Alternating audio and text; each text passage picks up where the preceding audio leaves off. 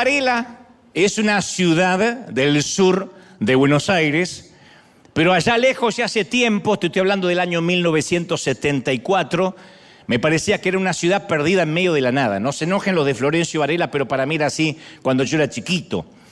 La casa de mi abuela, Anna Keller, la OMA, como le decían eh, la familia alemana, era como si alguien hubiese apretado el botón de pausa y se olvidó de soltarlo. Era una casa chorizo, alargada, con un gran patio lateral que unía todas las habitaciones, estaba situada en la calle Catamarca 184 en Villa Batione de la misma ciudad. Así que quien viva ahí les mando un saludo, era la casa de mi abuela. No se lo voy a reclamar, pero era la casa de mi abuela. Un par de perros negros sin raza, algunos canarios en una jaula herrumbrada, contemplaban el deprimente paisaje en aquel entonces. Había un viejo televisor a válvulas, blanco y negro, eso que cuando apagaban quedaba el circulito en el medio. Cuatro horas y media, un día me quedé hasta qué hora duraba el circulito. Tres de la madrugada se iba.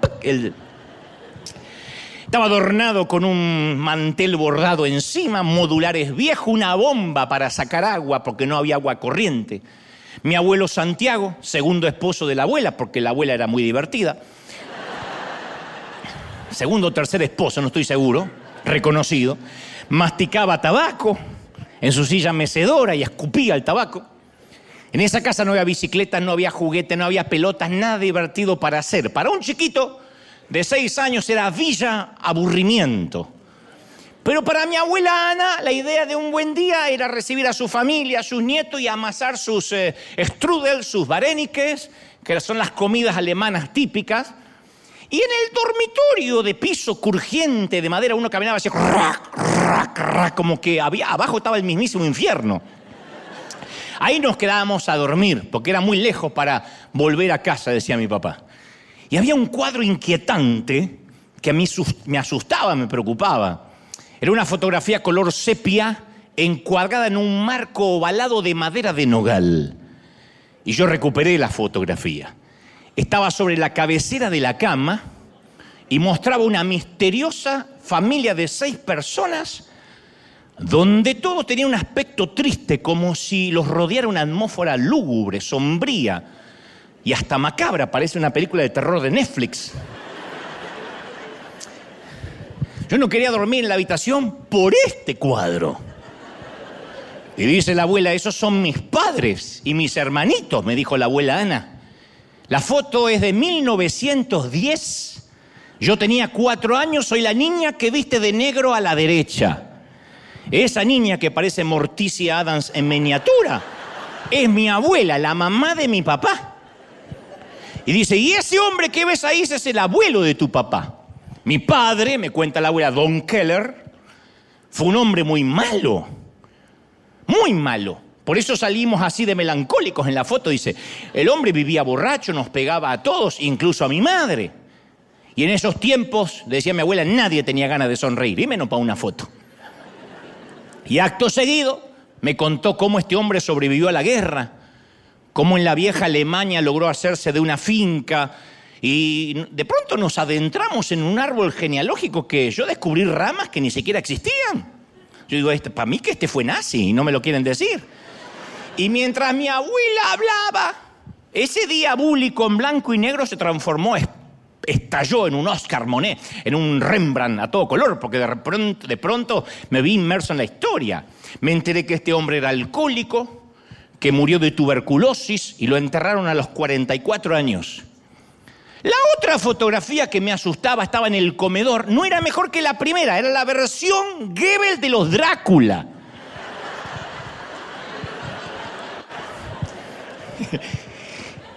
¿Y ese quién es?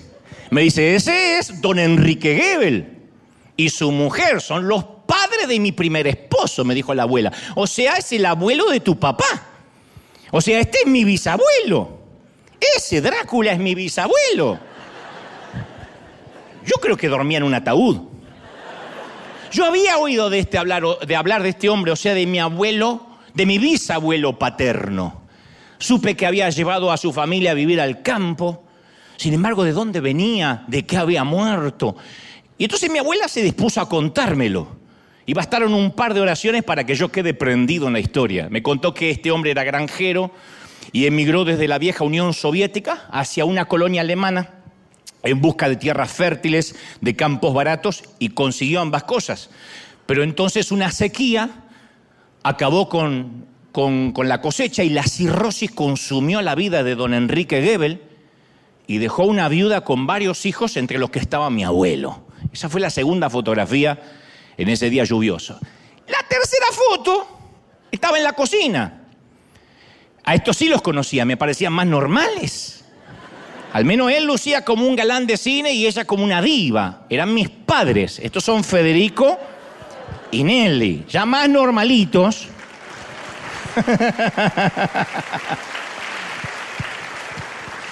Este era un regalo, una foto que mis padres le regalaron a la abuela y estaban ahí el día del casamiento. Ahí está el galán de los hogares. A las 7, 6 centro, por Univisión. Este hombre, mi padre, también quedó huérfano a los nueve años. Tuvo que abandonar la escuela primaria para ir a trabajar al campo y levantar la cosecha. Y finalmente conoció a mi madre, hija de un inmigrante inglés que era escultor y dibujante el cual había heredado ella sus deseos por ser actriz y bailarina. Así que cuando yo veo esta fotografía digo, ¿por qué te parece que hoy casi después de 50 años recuerdo ese día, el día que hablé con la abuela y me contó cada historia de la foto y más con tantos detalles? Yo puedo ver hasta la cocina donde estábamos sentados ese día con la abuela. Las sillas con los respaldos rectos, la mesa de fórmica, el olor a salsa, le decimos en Argentina el tuco, que es lo que se le coloca a los fideos. Y recuerdo los detalles porque fue un día en que antes que existieran las redes sociales, yo me enteré de dónde venía. Entonces el saber de dónde uno viene nos conecta, nos vincula, nos asocia a algo más grande que nosotros. La vida no empezó con nosotros. A mí me recordó que yo no estaba a la deriva, que no era un, un lago aislado, una isla. Entonces cuando uno conoce la historia, de hecho, uno puede comprender a nuestros padres, entender la vida dura que tuvieron que atravesar, por eso algunos de nuestros padres ni siquiera pudieron mostrar afecto. Si yo hiciera una encuesta hoy les diría, ¿cuántos tuvieron padres muy cariñosos? Quizás muchos dirían, especialmente los de mi generación, no, no, no, no, papá me decía cuando yo hacía las cosas mal, las buenas no me las destacaba. Otros dirían, no me acuerdo que mi papá me haya llevado a ningún lado. Y como digo siempre, mi papá ni a vacunar me llevó, a ninguna parte. Entonces, si uno no logra entender el punto de partida, es como que la vida después nos parece caótica, con capítulos aislados, desconectados, ¿no? Sin precuelas, sin secuelas, solo malezas que parecen arrastradas por el viento sin sentido, nacimientos, muertes. Absolutamente una vida librada al azar, y eso es, es abúlico, es aburrido. Una semana estamos dando a luz, a la siguiente estamos despidiendo a alguien en un panteón a quien amábamos. En la misma manzana de pronto de nuestra vida conviven un nacimiento, en una sala de parto y un funeral. Y la pregunta es, ¿tiene sentido este drama? No, a veces la vida puede resultar caótica, frenética, sin sentido, hasta que uno conoce el guion, hasta que entendemos la trama, hasta que entendemos de qué va esta película. Cuando uno entiende de qué va la película, cuando, cuando un actor sube al escenario, eh, con el guion en la mano, todo cambia. Cuando nos presentamos en el plató o en el set con el guion aprendido, todo cobra sentido, porque conocemos el resto de la historia, cómo va a terminar nuestra vida, de dónde empezó y hacia dónde vamos. Como dijera David en el Salmo 22, 25, Dios reescribió, dijo David, el texto de mi vida. Hay una versión que dice, Dios reescribió el guion de mi vida. Cuando, cuando abrí mi corazón a sus ojos. ¿Y cuál es el texto? ¿Cuál es el guion de nuestra vida? Y esta no es una pregunta nueva, ¿eh?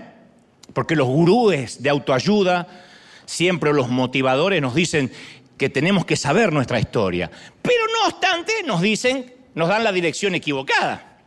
Porque nos dicen, empodérate, busca dentro tuyo, dentro tuyo está el destino. Pero cuando uno se descubre a sí mismo no es suficiente. Yo no sé, no sé si se puede apreciar una sinfonía conociendo solo un compás. O saber de qué trata un libro conociendo solo un capítulo, lo que es peor leyendo el prefacio. Eso no explica toda la película de la vida. Somos mucho más que unos pocos días entre el útero y la tumba. Entonces nuestra vida está integrada a Dios, como dijo David. Como dice una traducción de Efesios 1, en Cristo encontramos quiénes somos y para qué vivimos, ¿sí o no? ¿Quiénes somos y para qué vivimos?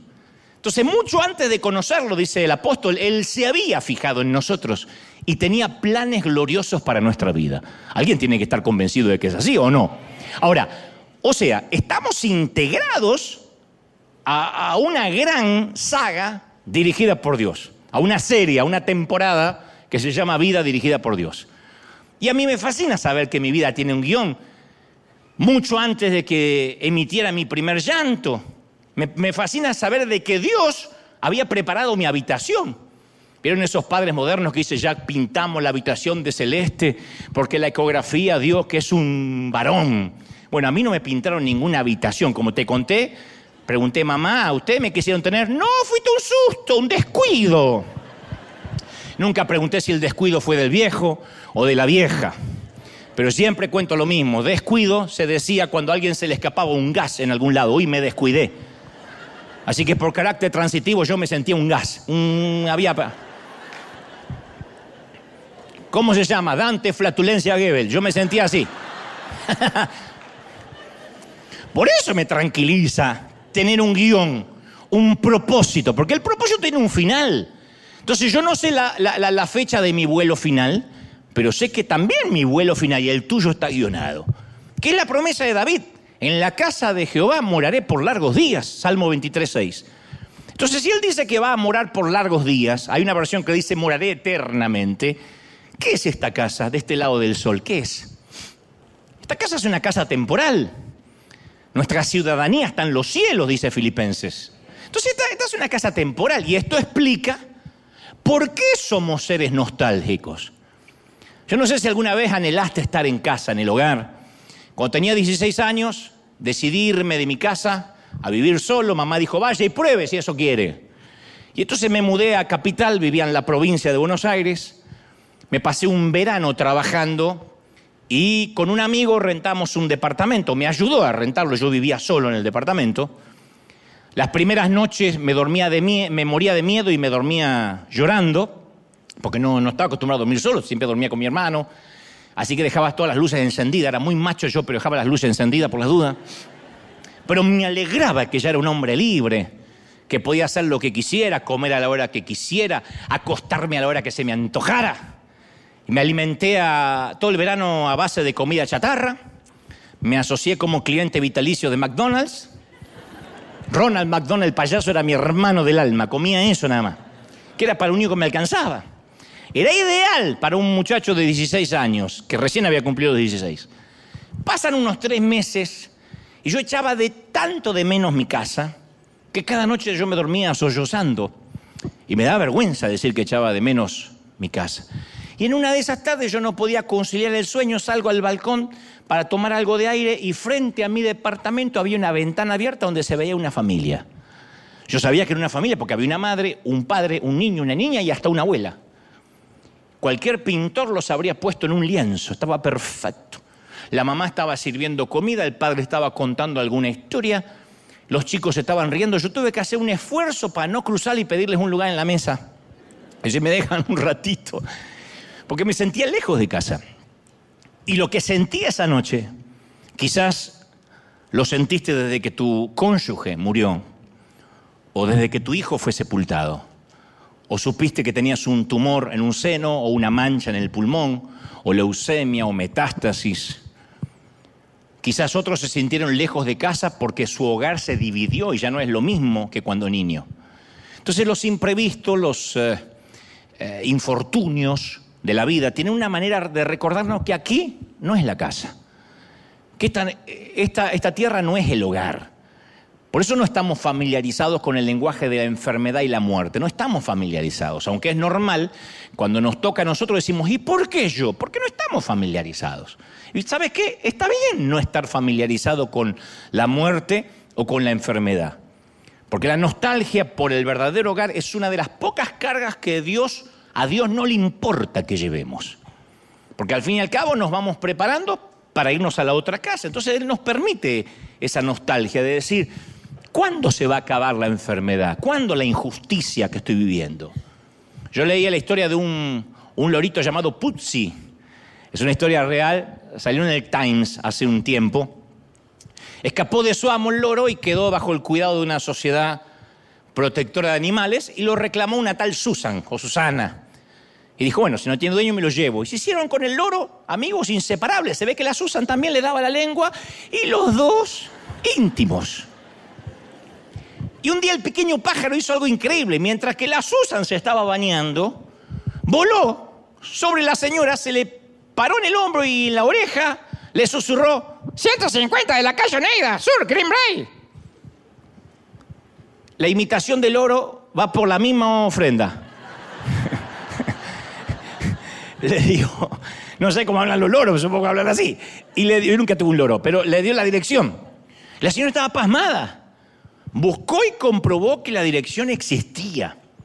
Fue a la casa y encontró un hombre de 79 años y le dijo, ¿usted tenía un loro? Sí, lo tenía. Pero lo extraño terriblemente, dijo el hombre. Y cuando vio a su pupsi, se emocionó y se lo devolvió, obviamente. Creo que la señora iba a visitar el loro una vez por semana para seguir platicando, pero le devolvió el loro. Ahora, la historia no es tan extraña como parece, porque nosotros también tenemos una dirección eterna fijada y memorizada en nuestra mente. La Biblia dice que Dios puso eternidad en el corazón del hombre. Cuando terminó de crearlo, le regaló eternidad. ¿Y qué es eso? Bueno, eso es que en lo profundo del corazón, ateos, judíos, cristianos, musulmanes, maometanos, hinchas del Barça, todo el mundo sabe que de este lado del sol no estamos en la casa. Por eso yo digo siempre, nadie muere ateo, nadie. Si alguien dice, yo nunca le puedo hablar de Dios a nadie, vayan a un hospital, especialmente al pabellón de los moribundos, y van a ver y decirme realmente si alguien se opone a una oración antes de partir. Nadie, ni el más ateo. Nadie muere ateo bajo fuego, dice una frase por ahí. Nadie. No hay soldados ateos en las trincheras. Nadie. Por la duda, si hay un Dios, se encomiendan a Dios. Otro agarra una medallita, otros se persignan, otro dice, Señor, ayúdalo a aquel y ayúdalo a aquel, que no caigamos allá, lo que sea. Pero todo el mundo cree en algo. El avión se empieza a mover y todo el mundo dice, ay Dios mío. Nadie dice suegra mía. Todo dice, Dios mío.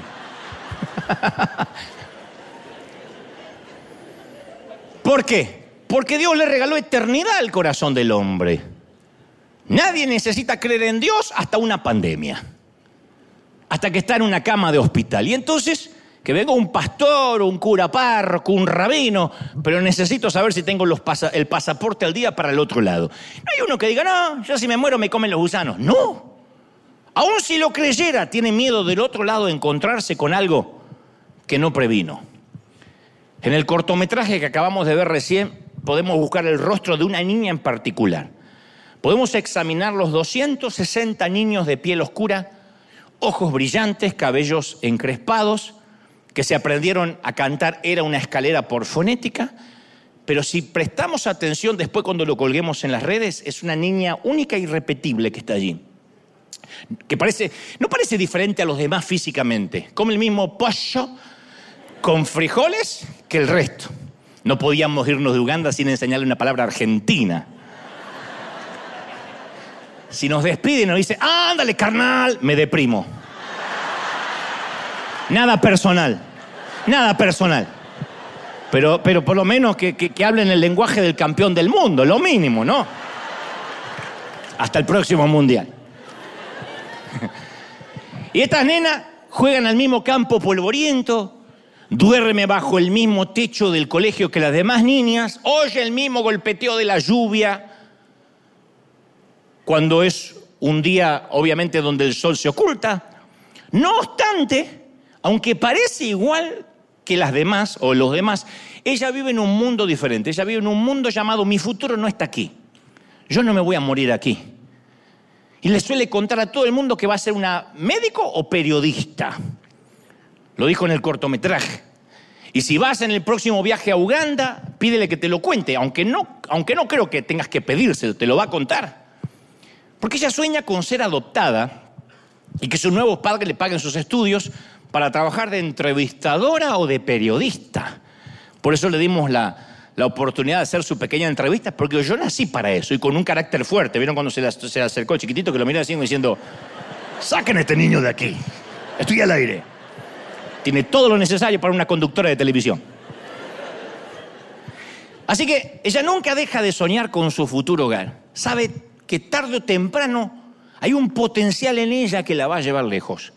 Y cada vez que vienen los misioneros de América o la gente, como dicen ellos, blanca de River Arena, a ella le salta el corazón porque cualquiera de estos días alguien creerá que su sueño vale la pena, que vale el esfuerzo, verá su potencial y se se llevará a casa. Y hasta que llegue ese momento, Perla va a vivir con un corazón orientado hacia su nuevo hogar y entrevistando a otros niños, practicando para el gran día. Entonces yo digo, ¿no deberíamos vivir todos así? Porque la situación de Perla es un reflejo de nuestra vida. ¿Acaso Dios no creyó en nosotros y nos adoptó? Romanos 8:15 dice, porque no habéis recibido el espíritu de esclavitud para estar otra vez con miedo, sino que habéis recibido el espíritu de adopción por el cual clamamos papá o abba padre. Entonces Dios nos buscó antes que supiéramos que necesitábamos ser adoptados. Él ya había llenado los documentos y había preparado la habitación. Porque dice la Biblia, los que antes conoció también los predestinó para que fueran hechos conforme a la imagen de su Hijo, en Romanos 8:29. Ya nos adoptó, nos eligió. Y ni Perla, ni nosotros sabemos cuándo nos tocará ir a casa. Pero la nostalgia por el hogar nos mantiene vivos, nos da otro brillo en la cara. Y tan pronto aceptemos que nos vamos a casa, pasamos de ser huérfanos a herederos. Dice la Biblia, herederos de, Dios y coherederos con Cristo. O sea, el cielo no sabe ni de hijastros, ni de nietos. Nosotros y Cristo participamos del mismo testamento. Lo que Él hereda, nosotros lo heredamos, coherederos con Cristo. O sea, pero somos olvidadizos. Nos acostumbramos a las camas del orfanato. Un día nos sentimos atrapados entre lo que va a ser y lo que es. ¿Y qué hacemos mientras esperamos? Bueno, nos toca afrontar la vida. La vida es difícil, vive lo suficiente y vas a pasar por muchos inviernos o no. Temporada de enfermedades incurables, de conductores ebrios, de traidores que hacen que la tierra sea un lugar inseguro. Pero esta casa terrenal no es la última casa en la que viviremos. Como Perla, sabemos que está bueno este nuevo River School, pero aquí no me voy a quedar a vivir. En algún momento alguien me va a adoptar, alguien va a creer en mi sueño. Yo leí la historia de un tal Don Holden, en Nueva Zelanda, que todos los días tomaba una, una paloma de su propio palomar en Auckland y con una mano sostenía la mensajera y con la otra le ataba la correspondencia. Y algunas aves podían llevar hasta cinco mensajes por vez, cada una escrita sobre un pequeño papel de cigarrillo. Y luego Holden soltaba la paloma hacia el Pacífico Sur, volaba directamente hacia el otro nido en la isla Gran Barrera, a unos 100 kilómetros.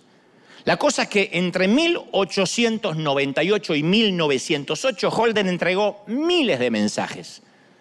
Sus palomas eran veloces, eran eficaces, podían recorrer dos horas de distancia, lo que un barco le tardaba tres días. En dos horas, lo que un barco le tardaba tres días. Las tormentas no hacían que perdieran su rumbo, nunca se le enfermaban. Sin embargo, lo más notable es que las palomas jamás se equivocaban, siempre encontraban su nido. Para los que no saben, no es que la paloma busca Google Maps y va a tu casa. Va a su nido. Primero le muestran cuál es su nido. Estas palomas siempre vuelan a su palomar.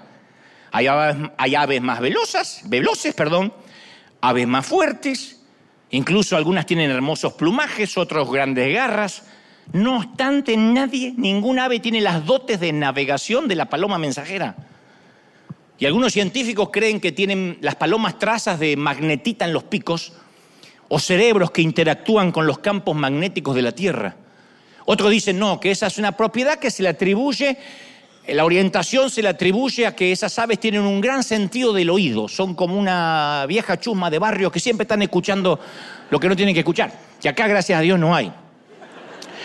O que sienten frecuencias que otras aves no, no, no detectan. Lo que sí que las palomas tienen un detector innato de cuál es su hogar, su palomar. Y nosotros también. O sea, lo que Dios le dio a las palomas nos lo dio a nosotros. No hablo del cerebro de Chorlito, hablo de su sistema de orientación. Nacimos equipados con el deseo de un hogar celestial. Por eso nos preguntamos cosas esenciales que los animales no. Los animales no se hacen las preguntas que nosotros. Tu gato no dice, ¿por qué nací gato? Si yo me levanté con ganas de ser vaca. No es así.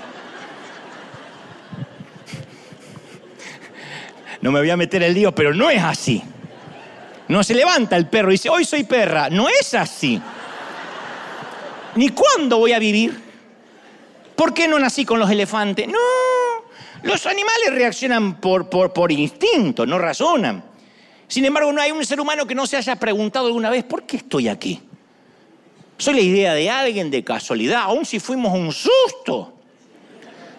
¿Tengo un propósito en la vida o no? Nos preguntamos por qué es tan injusto el dolor. Un animal no se pregunta por qué es injusto el dolor. Es doloroso ver que a veces un amo maltrata a un animal y el animal sigue siendo fiel. No dice, justo me tocó el peor de la cuadra. Justo el, amo del otro perro es más nice. No se pregunta eso. Pero nosotros nos decimos, ¿por qué la palabra leucemia y niño aparecen en la misma oración? ¿Hay algo más injusto que eso? Y la guerra ¿Por qué los conflictos no desaparecen como desapareció Blockbuster, el fax y los CDs? Y Julio Iglesias. Y la tumba. ¿Por qué es tan breve las fechas que aparecen entre las lápidas? ¿Por qué toda la vida se hace pequeño guion entre la fecha de nacimiento y la de deceso? ¿Por qué? Es como que algo en el fondo nos dice, esto no está bien, eso es injusto, esto no puede ser un hogar. ¿De dónde vienen esas inquietudes, esas sensaciones? ¿Quién sembró esas ideas en nuestra cabeza? ¿Por qué no podemos ser como los conejos que se contentan con comer zanahorias y copular? Bueno, algunos son como los conejos, pero no todos. Porque si, según Dios, no estamos todavía en nuestro hogar. Por eso no nos contentamos ni con mucho dinero, ni es feliz el que pone ocho Oscars sobre la chimenea, ni vive en Beverly Hills. No es feliz ni ese, ni el que colecciona autos, ni el que tiene su avión privado, ni el que vive bajo un puente con una idea minimalista de la vida. Jesús contó la historia de un tipo sin hogar, que te la conté varias veces. Uno que era tan millonario y magnate como Jeff Bezos. Nadaba el tipo en la riqueza. Siempre ha sido todos los gustos, tenía un yate, dijo Jesús, tenía una fundación. Un día desestima el amor del Padre vende todas las acciones, se marcha a la metrópolis en su Mercedes. En un santiamén dilapida toda la fortuna, se queda sin amigos, sin fondos, sin idea qué hacer. Su vida era una porquería y termina justamente con los puercos. Tuvo que alimentar a los cerdos, aguantar tanta hambre que se le cruzó comerse la comida de los puercos. Y entonces se acordó de su hogar. Recordó los asados argentinos con Malbec argentinos en derredor de la mesa. Si estás en una porqueriza, no recuerda las arepas ni las tortillas. El día que predique, pon el ejemplo que quiera. Yo soy argentino.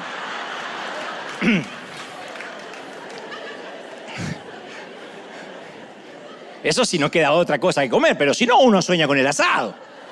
Recordó su cama tibia, sus pijamas limpios, sus pantuflas suaves. Y ahí estaban, los cerdos resoplaban, las, moscas zumbaban. Y entonces tomó una decisión. ¿Te reíste por el chiste del argentino? Hay un, hay un delay, querida. Es satélite. ¿Sabes lo que dijo? Voy a convertir esta porqueriza en un hogar. Entonces el tipo obtuvo un préstamo del banco y remodela el lugar. Cubrió el barro con la alfombra, colocó un cómodo sillón junto al comedero de los puercos, colgó un televisor de pantalla plana sobre uno de los postes y dio vuelta el balde de comida para que simulara ser una lámpara, le ató una cinta rosa alrededor de la cabeza de una cerdita y la llamó mi amor, le puso una areta en la oreja y un tatuaje a un cerdito y le llamó mi hijo querido, y al poco tiempo la porqueriza se había convertido en un hogar y se había dispuesto a vivir la buena vida. Está bien, esto no lo dijo Jesús y lo acabo de imaginar. Tal vez no hizo eso, pero no es lo que nosotros hacemos. No nos esforzamos por convertir en la medida de lo posible un hogar de este mundo. Lo hermoseamos, lo redecoramos, reconstruimos, renovamos y siempre queremos que la felicidad va a estar después de la otra pantalla plana, después del nuevo iPad, después del nuevo celular, del nuevo auto, del Tesla. Y con el tiempo, el lugar, claro, no queda igual. Incluso hasta nos sentimos en casa de este lado del sol. Pero aún con todo eso siempre vuelven las moscas, siempre. La gente se nos muere, nos sacuden los terremotos, los políticos nos vuelven a timar, las familias colapsan, los chiquitos se mueren de hambre y el olor del mundo otra vez empieza a apestar, a pesar de la alfombra. Entonces, ¿qué, ¿qué, alternativa tenemos? Bueno, podemos pretender que esta vida es la que Dios nos dio para nosotros eternamente o podemos entrar en razón. Podemos seguir el ejemplo del hijo pródigo que dijo, mejor me vuelvo a mi padre, Lucas 15, 18. Podemos decir, lo que tengo que hacer ahora es volver a mi padre, esto no puede ser mi hogar. Y el viaje de regreso a casa, claro que es lindo, pero el, viaje no es la meta. Yo pasé gran parte de, de, mi vida en un avión y ahora con la gira vuelvo a estar eternas horas volando. Y yo veo que la mayoría de la gente que vuela es feliz, especialmente los que vuelan poco. Viajan por negocio, por vacaciones, para conocer nuevos sitios. No obstante, supongamos que el capitán anunciara, damas y caballeros, este vuelo es el destino final debo comunicarle que nunca aterrizaremos. Este avión a partir de ahora es su hogar. Póngase cómodo y disfrute los 40, 50 años de vuelo. Disfruten del viaje eterno. Se amotinarían los pasajeros. Tomaríamos la, camina, la cabina y buscaríamos el aterrizaje. No nos contentaríamos con la idea de vivir eternamente en un avión, porque el viaje no es el destino, la embarcación no es la meta. Entonces nuestro corazón nos dice que hay más, además de esta vida como Iti, que algunos ochentosos deben recordar la película, que levantaba el dedo torcido al cielo y My ¿Se acuerdan? Algunos millennials no tienen la menor idea de lo que cuerno estoy hablando. No importa. Quizás no sabemos bien hacia dónde señalar, pero sabemos que este avión no es el hogar. El señor Holden soltaba sus palomas en Oakland y Dios nos libera de la cárcel de creer que esta es la vida, de este lado. Entonces, ¿cuál es nuestro privilegio? Levantar las alas, divisar nuestra isla. La más grande calamidad de la vida, ¿sabes cuál es? No es sentirse lejos de casa cuando realmente lo estamos, como me pasó a mí a los 16. No es lo más triste sentirme lejos de casa cuando estoy lejos de casa. Lo más triste es sentirnos como en casa cuando no lo estamos. Eso es lo más triste. La gente que cree que va a ser eterna y a fuerza de botox, cirugías plásticas, fundaciones, cuentas bancarias, cree que va a poder timar al tiempo. A mí me toca entrevistar artistas, algunos envejecen dignamente y otros pobrecitos vienen así. No pueden tomar agua porque les escapa por acá del estiramiento. Vino hace poco alguien que tenía un hoyuelo acá, dije, qué sexy, me dice, no es el ombligo, pero de tanto que se lo había estirado. No me van a dar entrevistas más.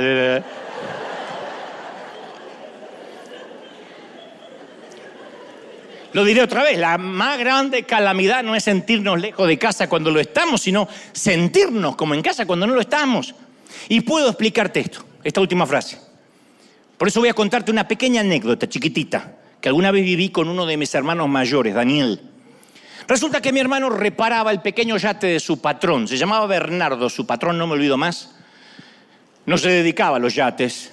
Tenía una empresa de mecánica, pero tenía su yate, su pequeño barco, donde mi hermano le hacía tareas de carpintería, lo pintaba a bordo.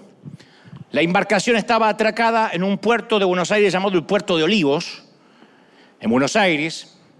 Y cuando yo tenía unos 12 años me invitó a acompañarlo un fin de semana. Mi hermano, mientras que él iba a trabajar, yo iba a poder estar dentro del, del yate, aunque sea ahí atracado, pero dentro de un barco. Y aquella mañana, supongo que mi hermano me quiso impresionar, decidió que su patrón no lo iba a notar, y entonces decidió sacar el barco del muelle y decir, vamos a navegar un poco.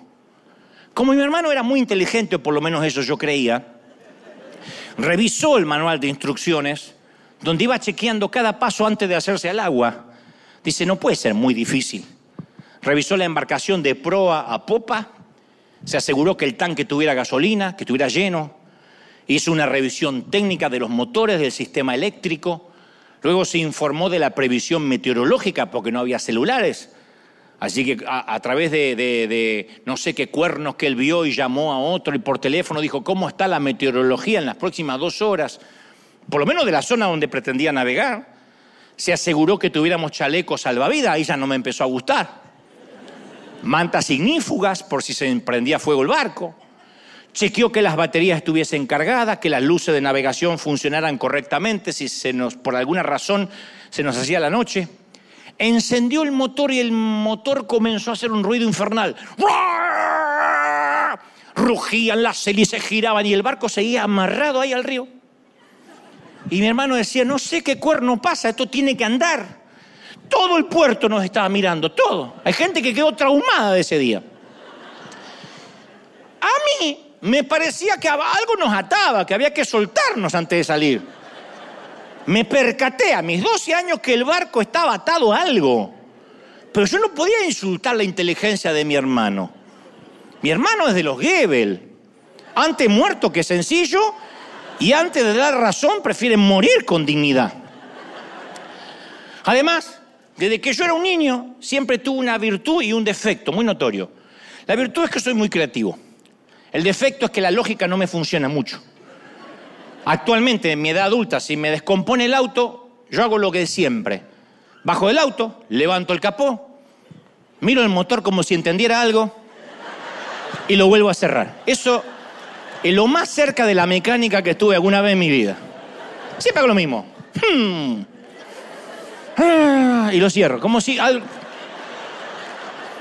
El motor podría tener on, off, y está en off, yo no me di cuenta de poner on. No, yo sé para qué abro el capó. Pero me enseñaron de chico que hay que abrir el capó para ser hombre. Toda la semana lo abro. Pero mi hermano seguía forzando el motor del barco. Y el barco, además de echar una humareda que casi hace cerrar el espacio aéreo de Aeroparque, nunca se movió el barco.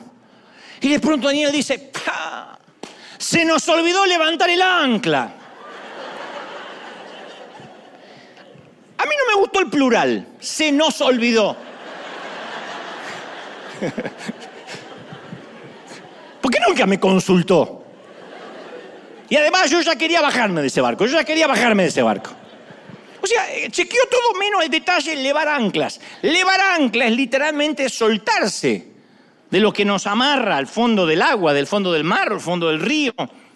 Entonces creo que la vida es similar, es necesario si uno sabe que este no es nuestro hogar, soltar amarras, soltar anclas, descartar las prioridades incorrectas que nos consumen la vida, las relaciones incorrectas, los amigos que no nos suman, los eternos grupos de WhatsApp con 42 madres diciendo que el Facundo se mejore, que el Facundo se mejore, que se mejore, que se mejore, que se mejore.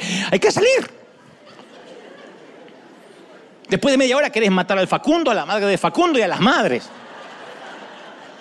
Entonces el escritor de los Hebreos dice, por tanto también nosotros despojémonos del lastre, del lastre, del peso que nos estorba, no solo del pecado, del lastre. ¿Y cómo empieza la libertad? Con ponerle nombre a ese ancla. Porque esto es lo que son las anclas las que nos hace creer que de este lado del sol es nuestra vida final. Son los elefantes blancos que un día empezamos a mantener y no sabemos cómo, lo, cómo ese elefante creció tanto. Eso es lo que nos mantiene la vida con los motores rugiendo y sin propósito, jamás saliendo del muelle. Hay gente que nunca sale del muelle. Gente que tiene que trabajar para pagar una casa que ni disfruta.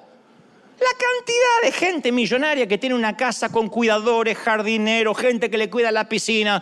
Yo he estado en casas así, donde uno ya y por atrás pasa una nutria. Mm. Bueno, no sé cómo hace la nutria, pero...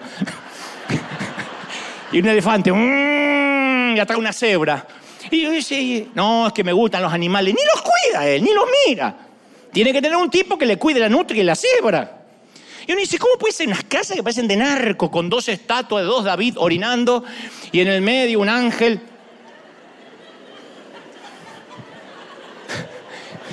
¿Para qué? Y de repente tienen que trabajar el doble para mantener un estilo de vida por si alguna vez le sacan una fotografía, gente que tiene autos para que los demás vean que tiene un auto de esa marca, anclas. Y otras anclas son invisibles. Y pese a que nos limitan, en los secretos nos da cierto gusto que nos alivien del riesgo de tener que navegar. Otros prefieren quejarse de las anclas en lugar de elevarlas. Me ha tocado conocer gente que se vive quejando porque disfruta no resolver la situación. Ustedes dirán quién. Oh, hay gente que disfruta la condición de víctima de estar anclado a algo. A un matrimonio disfuncional, a, una, adicción. Y si sabes que te hace mal, y sigue en lo mismo, lo operan a corazón abierto, le hacen tres bypass, dos angioplastias, y le dice, ahora camine, Señor, porque se le van a tapar las arterias de nuevo. No, está anclado a una vida sedentaria. Prefiere morir antes de cambiar. Son personas que si alguien se le acerca y le dice, suelta el ancla, ellas mismas se vuelven a anclar, porque les encanta ser víctima. Mi hermano Daniel y yo finalmente salimos del muelle de Olivos y, y navegamos un par de horas. Me fascinó esa primera aventura con un capitán improvisado y torpe que se olvidó de quitar el ancla y un marinero asustado. Pero ahí íbamos. A veces sentimos que los mejores años de nuestra vida pasaron, pero yo creo que son patrañas, porque todavía nos queda la eternidad por delante, ¿sí o no? Entonces nuestros mejores momentos están por venir. Por eso el Señor dijo tantas veces, pongan la mira en las cosas de arriba. En otra traducción dice, piensa en las cosas del cielo. ¿Cuánto de nosotros antes de dormir pensamos en las cosas del cielo? En la conferencia que yo doy por el mundo, en un momento digo, hago una encuesta de quienes les gustaría morirse ahora mismo con la garantía de que se van al cielo, con Dios. ¿Y cuántos les gustaría esperar 10 años para morirse? Insisto, repito, ¿cuántos les gustaría morirse hoy con la garantía que se van rápido con Dios? ¿Y cuántos esperarían 10 años? ¿Pueden creer que la mayoría esperaría 10 años? Entonces termino diciendo, lo que hace no creíble el mensaje a los cristianos es que todos decimos que el, que el cielo es magnífico, pero nadie tiene apuro para irse. Y que cuando alguien se está por morir, hacemos cadena de oración para que no se vaya. Y cuando se va, decimos, menos mal, se fue a un lugar mejor. Condenado, entonces, ¿por qué no le deja tirante? ¿Para qué lo tenía retenido? Déjalo ir. Ahora, para que se muera, desconectalo. Pero el cielo es inquietante, entonces no pensamos mucho, no, no, no quiero pensar, no quiero pensar. Pero la Biblia dice, y el Señor, tenemos que ansiar el cielo. De la misma forma que los marineros ansían la costa, los pilotos la pista de aterrizaje y los misiles buscan la fuente de calor. Tenemos que dirigirnos a nuestro hogar como las palomas a su palomar, como el hijo perdido que dijo, me regreso al Padre. Tenemos que obsesionarnos con el cielo, que no es tener ganas de morirse y no hacer nada en esta vida. Es decir, bueno, si me toca estoy listo. Y por el amor de Dios no nos conformemos con las porquerizas de la tierra. Y mucho menos tratemos de navegar sin levar anclas. ¿Anclados a qué? Si limitamos nuestra historia a los días entre el nacimiento y la muerte, y bueno, yo te ah, pronostico una vida triste. Fuimos hechos para algo más en esta vida. Los pocos que conocí que pensaron que la vida son qué, 70, 80 años, son personas tristes, personas que pensaron que en la vida lo iban a lograr todo y después ni los premios, ni los reconocimientos, ni la fama, ni la popularidad, ni el dinero, ni el amor, ni el sexo, nada. De este lado del sol, lo cual Salomón dijo todo es vanidad, les dio un propósito en la vida. ¿Por qué?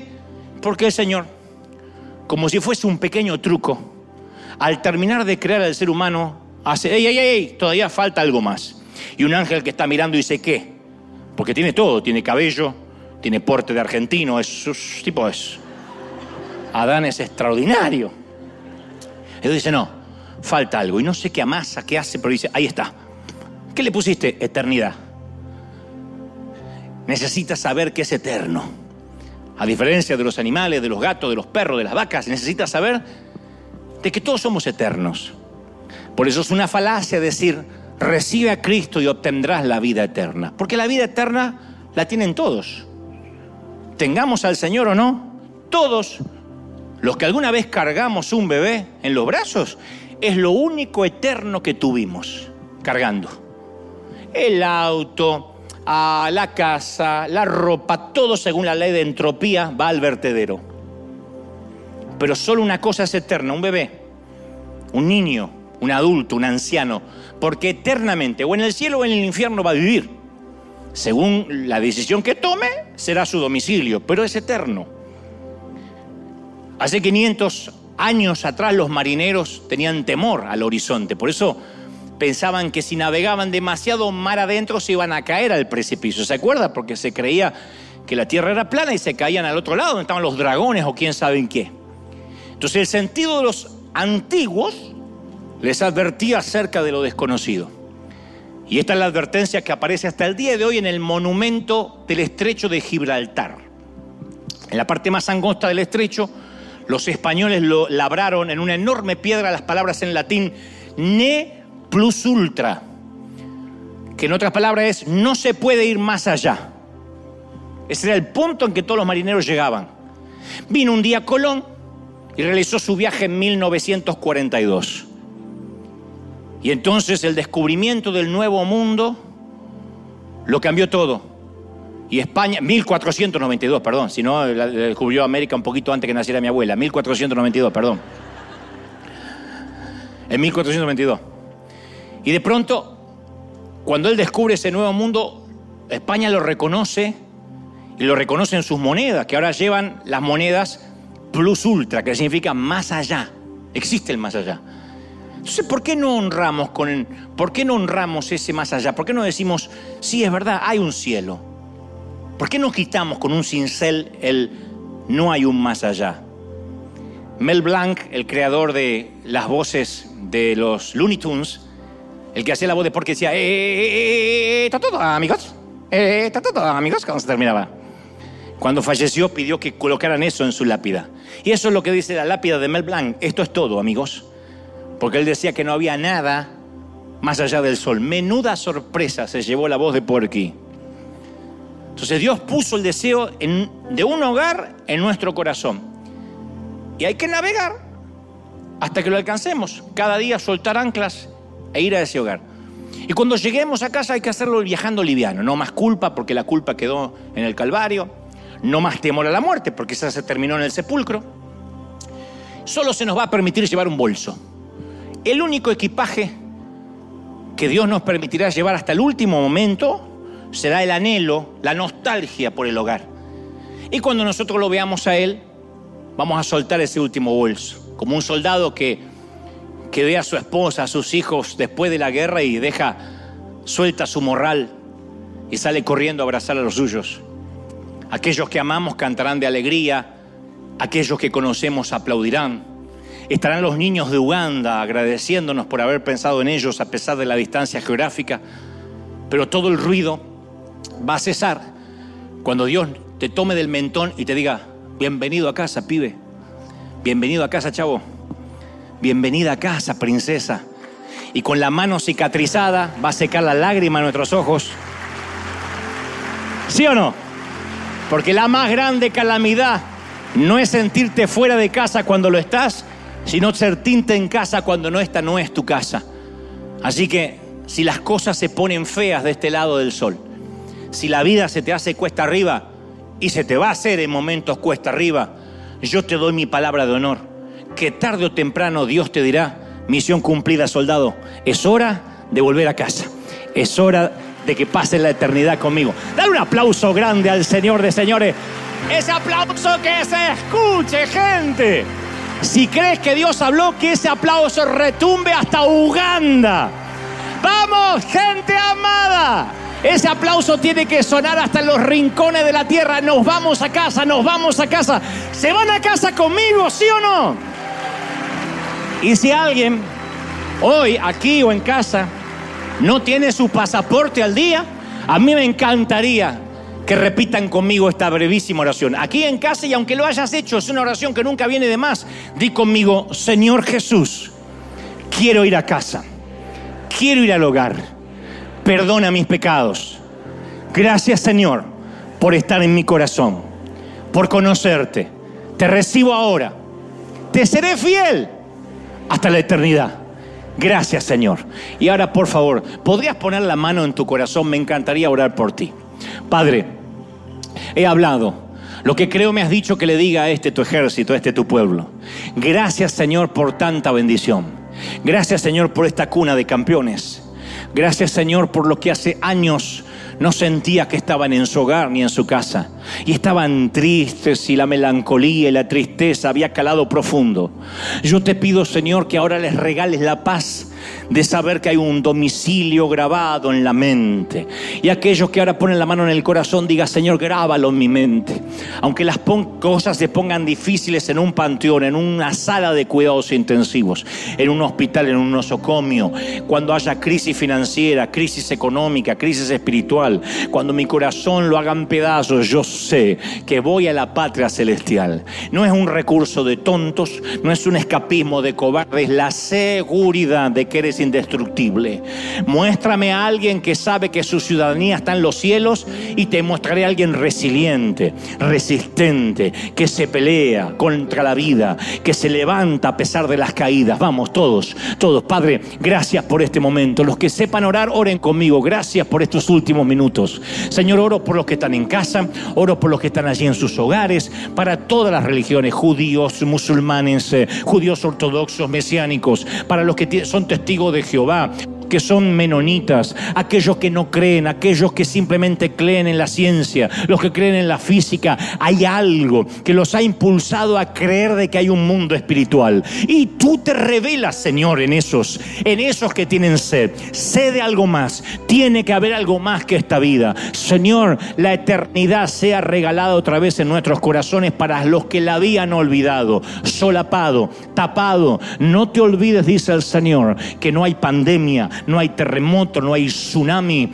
no hay huracán que pueda separarte de mí. Yo te elegí, yo te adopté, te puse nombre y eres mi hijo. Lo creo, lo declaro, confieso de que los mejores días están por venir. Levanta las manos al cielo y le, Señor, gracias por esta mañana. Gracias porque nos has hablado. Gracias, Señor, porque lo mismo que pasa en Uganda, pasa aquí en Anaheim y en el mundo y en Perú, Colombia, Dominicana, Argentina, Paraguay, Chile, en cada lugar de el mundo, en Venezuela, en Europa, en Asia, en América, en Oceanía. Algo nuevo está ocurriendo. Yo lo creo, yo lo declaro. En el nombre del Señor decimos amén y amén. Ahí va.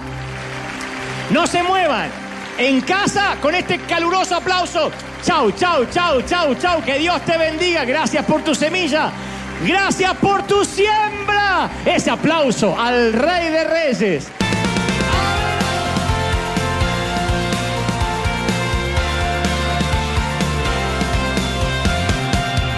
Apareciste una noche de soledad, abandonado y perdido te reconocí. Tu voz diciéndome no temas, yo estoy aquí.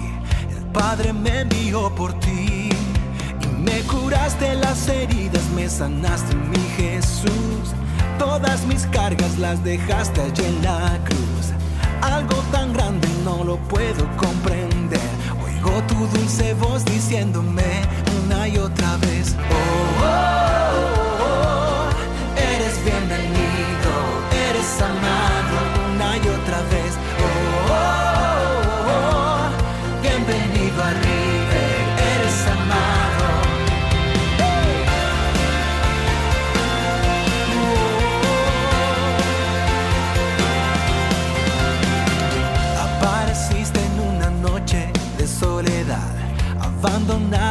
perdido te reconocí. Tu voz diciéndome no temas, estoy aquí. El Padre me envió por ti y me curaste las heridas, me sanaste mi Jesús. Todas mis cargas las dejaste allí en la cruz.